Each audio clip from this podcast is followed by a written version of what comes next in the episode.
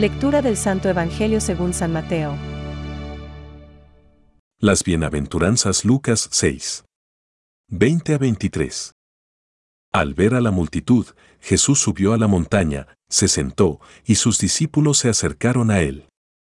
Entonces tomó la palabra y comenzó a enseñarles, diciendo, Felices los que tienen alma de pobres, porque a ellos les pertenece el reino de los cielos, felices los afligidos, porque serán consolados, felices los pacientes, porque recibirán la tierra en herencia, felices los que tienen hambre y sed de justicia, porque serán saciados, felices los misericordiosos, porque obtendrán misericordia, felices los que tienen el corazón puro.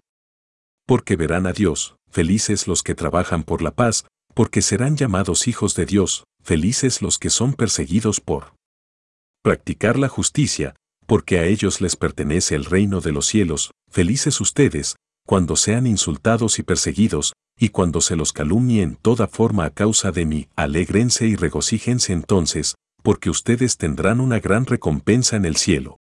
De la misma manera persiguieron a los profetas que los precedieron. Es palabra de Dios. Te alabamos, Señor. Reflexión. Bienaventurados los pobres de espíritu. Hoy, con la proclamación de las bienaventuranzas, Jesús nos hace notar que a menudo somos unos desmemoriados y actuamos como los niños, pues el juego nos hace perder el recuerdo. Jesús temía que la gran cantidad de buenas noticias que nos ha comunicado, es decir, de palabras, gestos y silencios, se diluyera en nuestros pecados y preocupaciones. ¿Recordáis, en la parábola del sembrador, la imagen del grano de trigo ahogado en las espinas? Por eso San Mateo engarza las bienaventuranzas como unos principios fundamentales, para que no las olvidemos nunca. Son un compendio de la nueva ley presentada por Jesús, como unos puntos básicos que nos ayudan a vivir cristianamente. Las bienaventuranzas están destinadas a todo el mundo. El Maestro no solo enseña a los discípulos que le rodean, ni excluye a ninguna clase de personas, sino que presenta un mensaje universal. Ahora bien, puntualiza las disposiciones que debemos tener y la conducta moral que nos pide. Aunque la salvación definitiva no se da en este mundo, sino en el otro, mientras vivimos en la tierra debemos cambiar de mentalidad y transformar nuestra valoración de las cosas. Debemos acostumbrarnos a ver el rostro del Cristo que llora en los que lloran, en los que quieren vivir desprendidos de palabra y de hechos, en los mansos de corazón, en los que fomentan las ansias de santidad, en los que han tomado una determinada determinación, como decía Santa Teresa de Jesús, para ser sembradores de paz y alegría. Las bienaventuranzas son el perfume del Señor participando en la historia humana. También en la tuya y en la mía.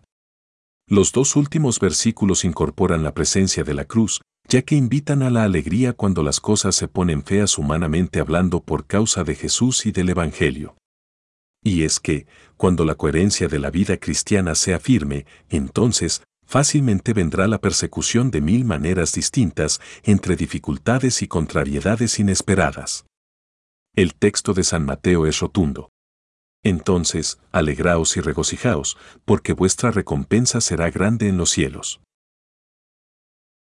Pensamientos para el Evangelio de hoy. Ven a Dios los que son capaces de mirarlo, porque tienen abiertos los ojos del Espíritu.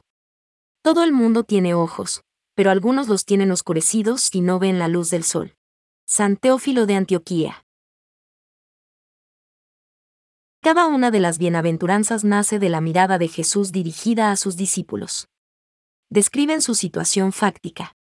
Son pobres, están hambrientos, lloran, son odiados y perseguidos.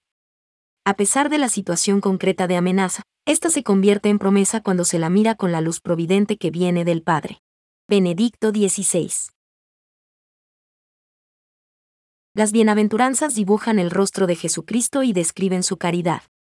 Expresan la vocación de los fieles asociados a la gloria de su pasión y de su resurrección. Iluminan las acciones y las actitudes características de la vida cristiana. Son promesas paradójicas que sostienen la esperanza en las tribulaciones.